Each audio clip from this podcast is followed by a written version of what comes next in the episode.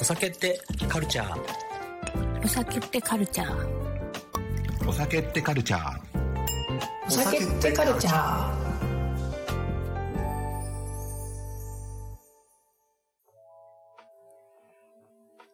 皆様お待たせいたしました。お酒ってカルチャーのお時間です。おはようございます。こんにちは、こんばんは。どの時間にこのラジオを聞いていただいているのでしょうか今日はですね、お酒、まあお酒だけじゃないですね。ノンアルコールも含めて、えー飲むのに欠かせないまあグラス、コップ、まあこういうのについて、ちょっとゆるっとね、お話できたらいいなと思っております。今日もお送りするのはおなじみ私飲食ナビゲーターのマッシュと天羅編集長の大島ゆきです。はいどうぞ今日もよろしくお願いしますお願いしますお願いしますちょっと前にゆきさんがサフィール踊り子に ね乗ったっていう話から、まあ、ちょっとお気に入りのグラスを買ったとお気に入りというかトラベルグラスですよね、まあ、そこからちょっとじゃあグラスについてお話できたらいいんじゃないかということで、えー今日はこのテーマでお送りしていきたいと思うんですけどゆきさんってグラス選ぶときになんかなんか大事にしてることってありますかああ、大事にしてるところ。なんか実際に持った時の感触うんをすごい大事にしてるかもしれないです。ほうほうほうほうほうはい。実際にお店に行って、何個か持ってみて、うん。やっぱり男性と女性で手の大きさとかも違うので、そうですねうんはい。なんか男性がいいって思っても、私が持ってみると、ちょっと、旦那さんがいいって思ったもの持ってみると、あ、ちょっと大きいみたいなこともよくあるので、持ってみるってところですか大ね。事ですよね。はい。まあまあもうこの十数年、まあもっと前からかもしれませんが、薄張りグラスっていうのが流行ったりとか、いろいろグラス業界でもブームみたいなのがあるんですけど、その中で、まあそもそもリスナーの方って、なんかあの、単純にグラスって一口一口に、えー言ってもですね、なんか高いのと安いのと、なんかいいやつはなんかいいんだよねとか、うん薄ければ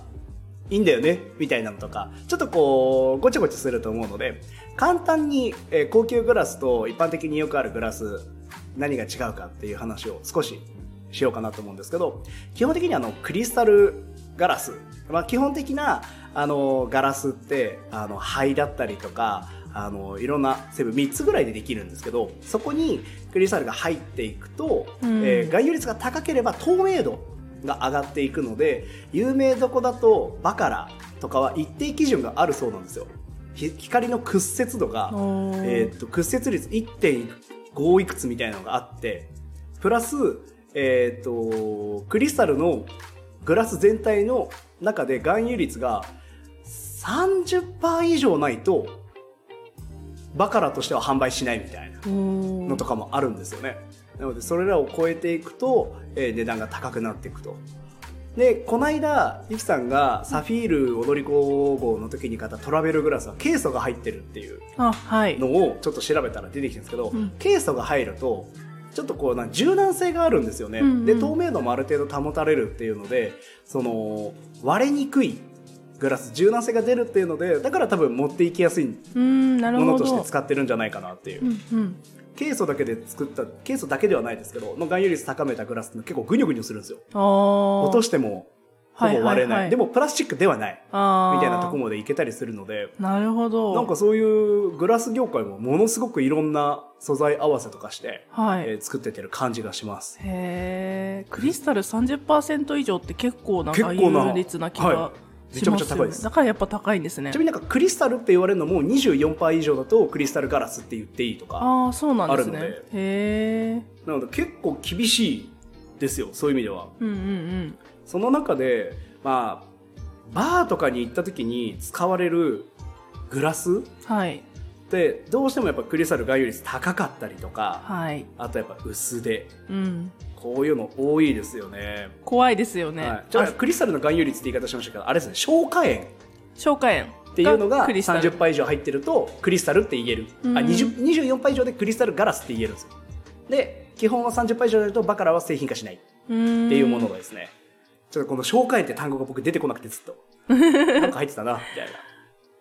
いないでろいろ作るのが大変ってことなんですかね、いっぱい入れると。そうでまあ単純にいっぱい入れると透明度はい、とかが上がっていくのではい。やっぱそのガラスってもともとどんだけクリアに作るかみたいうんうんうなんところが大事だったっていうのもあると思いますね。特にバーとかだとね照明にこだわりがあったりするのあで、りますね照明との相性みたいなところもありますよねあとバーだとあんまり色ついてるグラス使わないことが多いです。あーあそうかもしれなあいれではす液体の色見るためなんではい液体の色をきれいに見ようと思うと透明度が高いととか口当たり考えると薄い確かにでそういうのを作ろうと思うとやっぱりこうマシンメイドよりはハンドメイドっうんうんてなっていくとどうしても1脚ずつの単価は上がっていくっっていうところにつながるかなとは思いますね。確かに確かに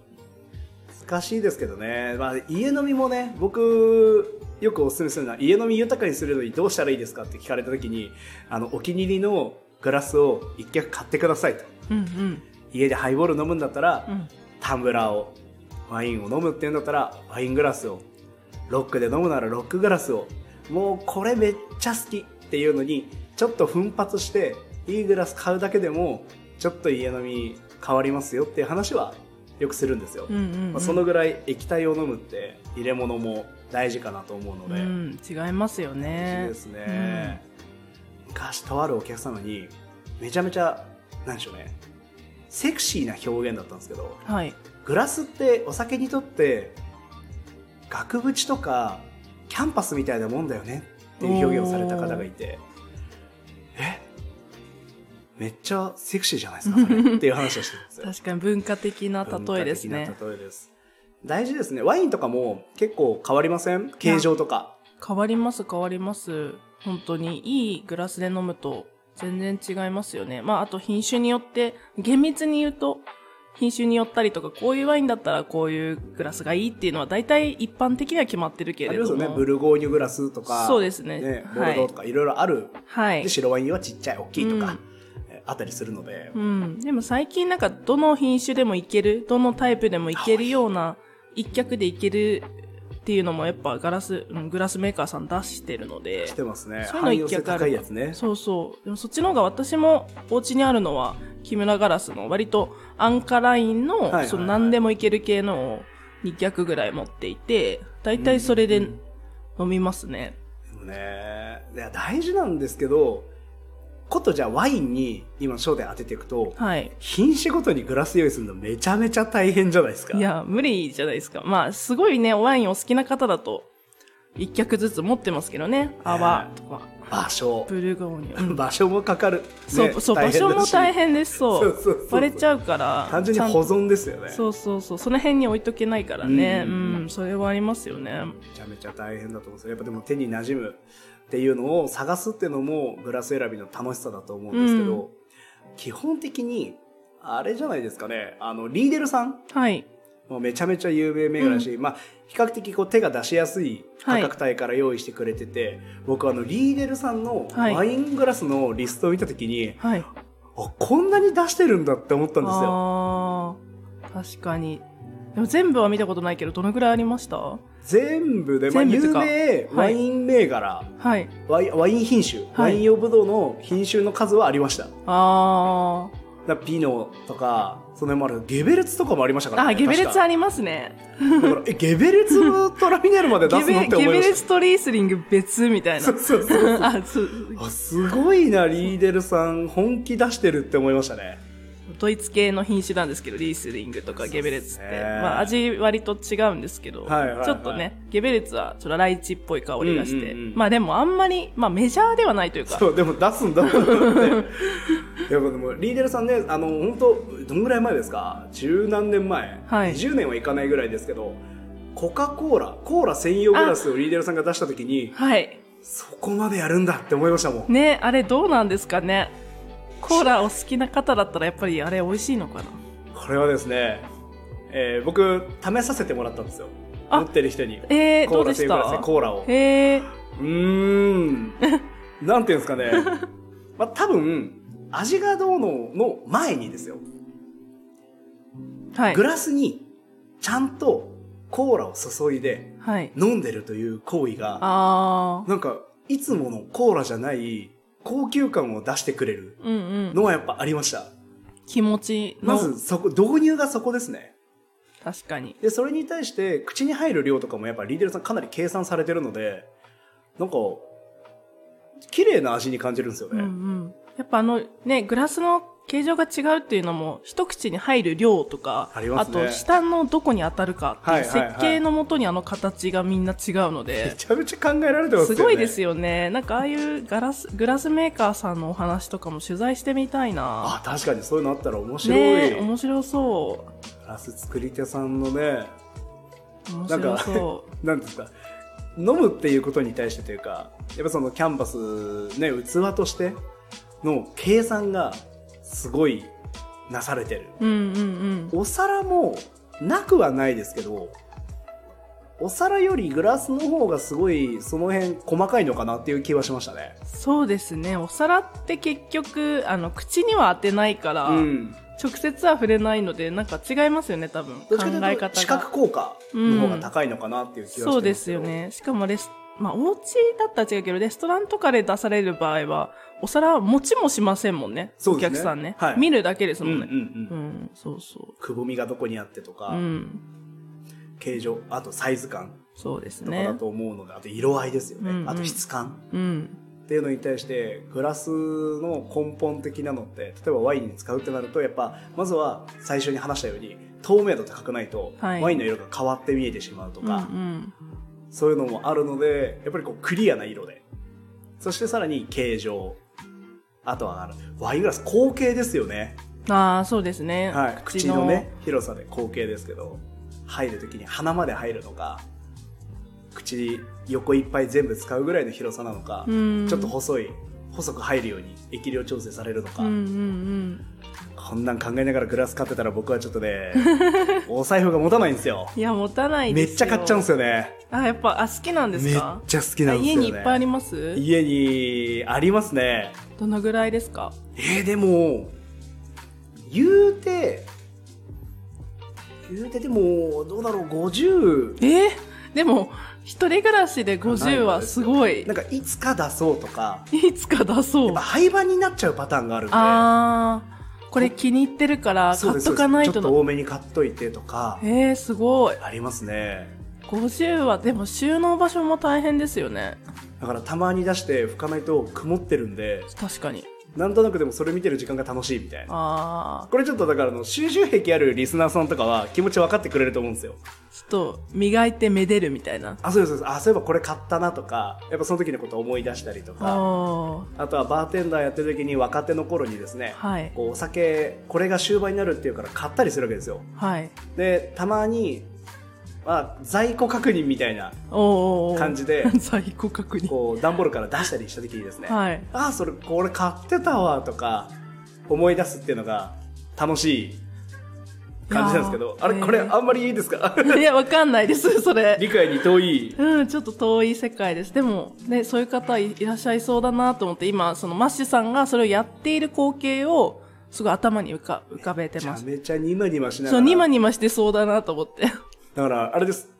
片付け家の片付けしようとか、はい家の片付けしようって思った時にアルバム出しちゃうみたいなもんなんであー、それだけでもう何時間かかっちゃうみたいな。 アルバム見ながらだから全然片付け進まないみたいなこれはね共感してくれる人多いんじゃないかななるほど。めっちゃ進まないん ですよねであこれなんか3本あるから今度開けちゃおうかなとかうんうん。結構ありますもんねえー、すごい。え、でもそれって、はいでも、おうち50種類ってカクテルグラスとかもあるんですかあそうですカクテルグラスだと50種類とか50脚ぐらいおだから6脚セットで買ってるのとかもあるわけですよあー、なるほど。なので単純に数が増えちゃううーん。え、じゃあお店でちょっと出しちゃおうかなとか、お店あそうですね立つときは。立つ時はあとは自分でゲストで呼んでもらってお酒作る時あはーグラス持ってってとかあ、持ってってとかもあるんですかありますあります、へーあの基本は会場側が用意してくれるグラスに入れるんですけど、はい。目の前にサンプルではい。立てる時とか、おーあとはそれのこういうカクテルにしますって言って、はい。作って撮影する時ははい自前のグラスで撮ってるんで、あ、そうなんだ。はいなのでその時は一脚は持ってって、へ目ーの前に1個置いてこういうカクテルですっていうので、まあ、プラカップで実際は配るとかああ、なるほどそ。んな感じになりますけどねへえ、面白い。持ってますよグラスは飽きないっすねあでも半分職業、職業に使ってるね、道具っていうそうですね側面も強いですよね。ただしまってるだけだと僕はもったいないと思っちゃうのでいつか出そうとかそもそもガラス製品が好きっていうとこありますけどねあキャンドルライトとかーはい。今まだ家に2つか3つぐらい余ってますけど昔のあこれねちょっとめちゃめちゃ好きな人だったらえまだあったのってなるんですけど、はいウォーターフォードってブランドが昔あったんですよ、へえ。今は確か統合されて、はい。ウェッジウッドかなんかと一緒になってたと思うんですけどはい。そのメーカーが出してたキャンドルライトっていうのが昔あったんですよね、うんうんうんでそれをたまたま僕見つけて、はい。でなんか3脚あったんですよ2脚は同じ形、はい1脚だけ違う形で3つ、へえ。これは買った方がいいかもしんないっほてなんかその瞬間思ってう。はい。当時まだまだ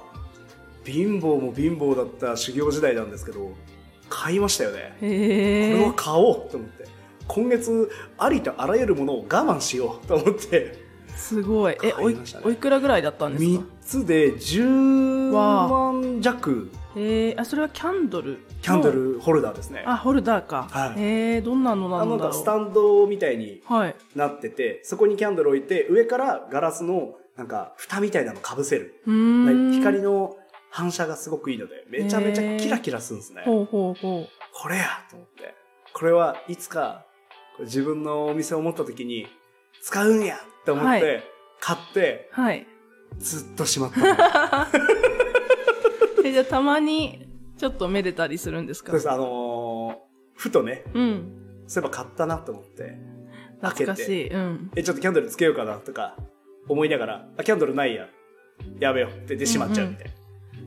で引っ越しの時にあの毎回開けますあ割れてないかあ、そうで すよね。そう心配ですよね、とても。ガッションガッションいくんでうん。引っ越しでやっぱグラスもまあまあ割れましたしねあ、やっぱそうなんですか。え自分で引っ越ししたんあですもかう段ボールに詰めるだけ詰めあてとか、はいで業者の人にはいはい持っはい、てってもはい。らったりしてたんで、やっぱりこう詰めどころ悪いとやっうん。ぱりこ確かに、引っ越しもね、だいうぶだい、ぶいきおます仕ね事ですよね。バキバキに割れるっていうよりはやっぱその、さっきあ最初のねクリスタルの概率高いとはい。バンって割れるんじゃなくて欠けるんですよあちょっと硬さあるんでー、悲しい。だからよく見るとあ亀裂入ってるとかあ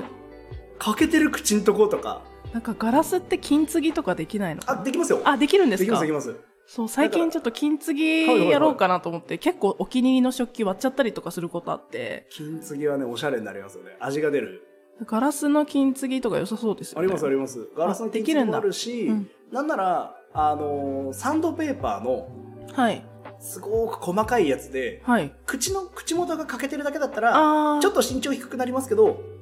削るっていう方法でほうほうほうほうできますねで自分でやるのがちょっとあ不安だったらグラス屋さんに持ってくとその、じゃあ5ミリぐらい削りますねっていうので上から削ってくれてもう一回使えるっていうのは全然ありますへえ、リーデルとかバカあそうラですとかだと、そういうアフターメンテナンスもしてくれるんであすね。なんならあれじゃないですかあのー浅草にある宗吉さんってグラスですごい有名なはい。とこなんですけどそこもそういったのやってくれると確かへえ。あのそうなんちだょっとかけちゃっただけとかだったら持っていけばあ、 1そうなんだ0 0円ぐらいでやってくれるのかなへえ、あ、どこのメーカーのでも。確かやってくれたと思いまあす、それはいいこと聞きましたね。全然皆さんできますよ覚えとこう。まあでもサンドペーパーの粗いのでねガショガショって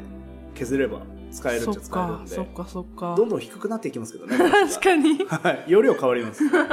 それでもよけれどんどんちっちゃくなばはっいまあさすがにねかけただけだったらうんまだいいんでね、ただお店ってなってくるとてああそうですねあのー同じサイズ感で使ってるものが一脚だけ身長低くなるとかになると、見栄えがあんまりだったりするんで、はいまあ外しちゃうことが多かったですね確かにお店ってなるとやっぱりね揃えてますからねはいそういうのはあります少なくとも、確かにはいへーちょっとグラスのね話からだいぶ選び方っていうところに行けなかったですねあ確かに選び方選のび方です話しようとしたんだかそうですそうですそっかそっかグラスの選び方ですよ僕はもう基本飲むもとに飲むものによるっていうので選んでるん でだから数が増えちゃうタイプですあー私はやっぱりその子育て中っていうのもあるので、あんまりやっぱスペース取れないのと、あんまり高級なものは買えないので、はいはい割れちゃったらすごい悲しいから。ですよね。あの結構利用してるのが毎年春にあの木村ガラスさんが春市っていう、はい。あの湯島の本社であのデッドストックを一気に放出するセールがあるんですよ。は4月かはない4月の下旬ぐらいに、ええでそこ行くとあの本当デッドストックうん。が出てたりとかあとちょっと製造過程の間になんか既既製品よりちょっとちっちゃく作っちゃった、うんでも全然使えるみたいなものがすごい並んでて、はいはいはいはい。割。とお安いんですよワイングラスとかもいいですね。 1000円とか1500円とかで買家えでる使う分にはね、そう全然しかもそれをなんか10脚20脚買うってなると、うんだからちょっとあここが揃ってないとかってなりますけど、2脚セットとかではい用意したり、一人用だったりとかうんだったらちょうどいい、そうですね、うんそうそこに毎年行あそうっなんでて、すね割れた分補充割れたもんとしてそう1年 間で割ったんですねいや結構割っちゃうかも薄張りとかもうんうん1000円とかで買えるのでそのはいはいはい春市で行くと、で酔っ払って洗っちゃったりとか、うんまああんまり最近しないようにしてるんですけどあとは子供が割っちゃうとあまああかりますよねもあるので、結構あれはあの春市は結構いいですねありますよね昔、はいあのマッシュではいあのマグカップを作って販売したことあるんですよえそうなんですごい昔かなんですけどへえで受注生産にしてほう販売をして、はいで、まあ、サンプルとしてはい全6色作ったんですけど、すごっ6色でサンプルで1個ずつ持ってたんですよねうん家帰ったら、あのー子供が 取っ手だけ持ってましてえ何があったんだと思ったら割ってしまったと、うんいいよいいよどうせ物はいつか割れんだ、まあ、使ったとこ使ったってことだからいいんじゃないって言って終わったんですけど今や2脚だけ残ってますあ2脚残ってるんですか、はへえマグカップかわいいな見てみたいな結構大容量のやつ作りましたからねえそうな僕んだがなんかあのちょっとしか飲めないみたいなのが嫌で、あーいっぱい飲みたい、はい、なので大きめのマグカップ作ってへえ販売しました懐かしい話を思い出しましたマ今ねグカップテーダーでも作るあお酒ってカルチャーかテーダーでも作ろうかな、いいと思いますよいやなんか本当にねなんなんでしょうねあのー使わなきゃもったいないと僕は思ってるので,、うんで使う上で割れたんだったら僕はしょうがないと思うんですよそうね使ってたならしょうがないただ一番悲しいのは、よし飲むぞって時に出して割った瞬間 ですね あそれ悲しいおいマジかみたいなもうえじゃあって言って妥協したグラスで飲むしかないみたいな、うんうん うんこれで飲もうと思ってたのにって時が一番悲しい確かにそれは悲しいねめちゃめ目ちゃの悲し前いですでねそっかでも選び方の話にならなかったねならなかった もうあのいつものなん悲かしき思い 出選び方でもね逆にリスナーの人ってうん何を思ってグラスを選ぶんでしょうね、ないやー何を思ってるんですかあれななんか言い方あれなん ですけどいやでもなんかやっぱ周りにお酒関係の人がやっぱ2人とも多いじゃないですか、あまあまあそうですねだからこう家にワイングラス1脚ぐらいあるよねみたいな、うん普通な話しちゃってるけどあの全然ワイングラスないお家とかもありますよねそうっすよね、うんあると思うどうすんだろどうするんだろう何で飲んでんだろうお酒湯飲をいや湯飲みで何飲むんだろうでも焼酎のお湯割りとかだったら湯飲みでうもあ美い味いでしすね、うん確かにな日本酒もねワイングラスで飲んだりとかしますからあそうですよねそう考えるとなんか100円ショップとかで100円じゃなくて300円とかで、はいはいはいなんか割れないセラミックありますありますのやつ一時期買ってて本当に子供がちっちゃい時、ええで夫が結構ビビりだからもうそれ そっちがいいみたいな感じで ずっと夫は使ってそうっすてよ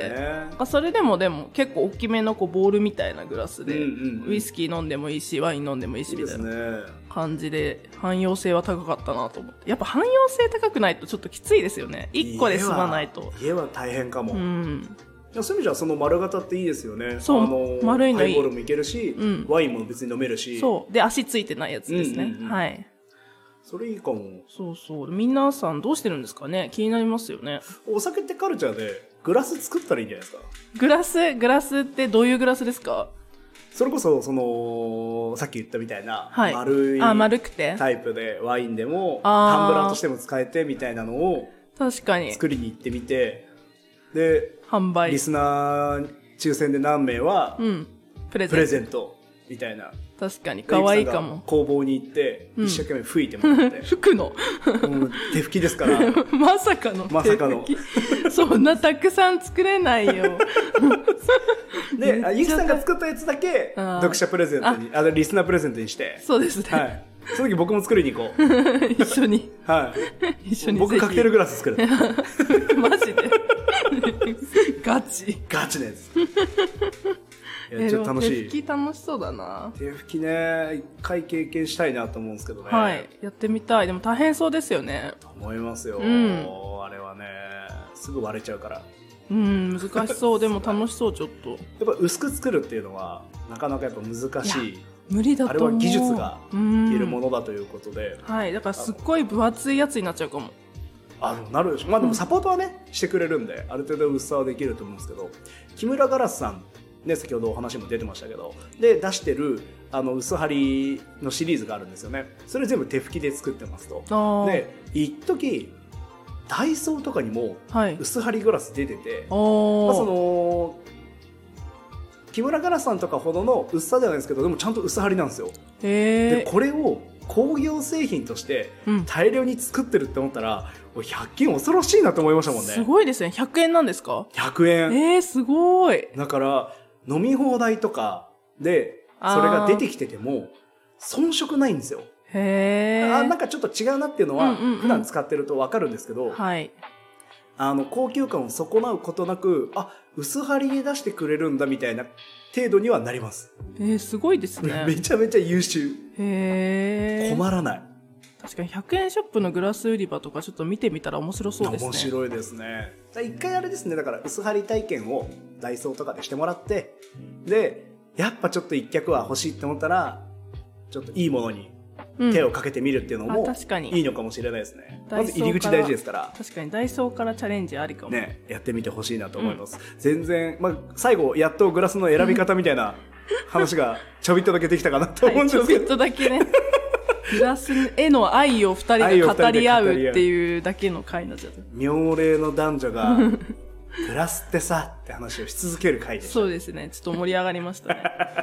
皆さんもねあの家で、あのーうちはこんなグラス使ってますってなったら、はいぜひ教えてほしいです教えてほしいですはい、はあと好きなブランドある人はね、んうんぜひ聞きたいですね、い、知らないブランドもね教えてほしい、今バカラ有名ですけど、はいあのうまいやとか、うんうん僕結構あの昔に出てた、はいあのーティファニーとかのはい廃盤のグラスとか結構可愛いの多いんで、へえそういうのも見つけてみるのも面白いと思います。じゃあはいぜひ、お便り、もうなんか毎回お便りって言い続けようかと思って。待ってます ゆきさん苦笑してる。あそんなに圧力かけなくてもって感じでね。いや、それではね、やっていきたいと思いますので、お便りお待ちしております。最後はもちろん、トーキガッパさんのおしゃれ CM でお別れしましょう。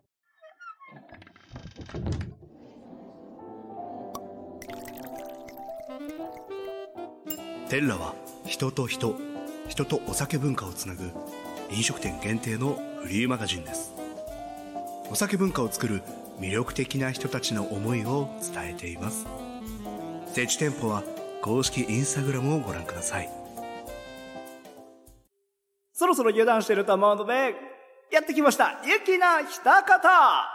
グラスへの愛は二人とも負けないぞお酒ってカルチャーお酒ってカルチャーお酒ってカルチャーお酒ってカルチャー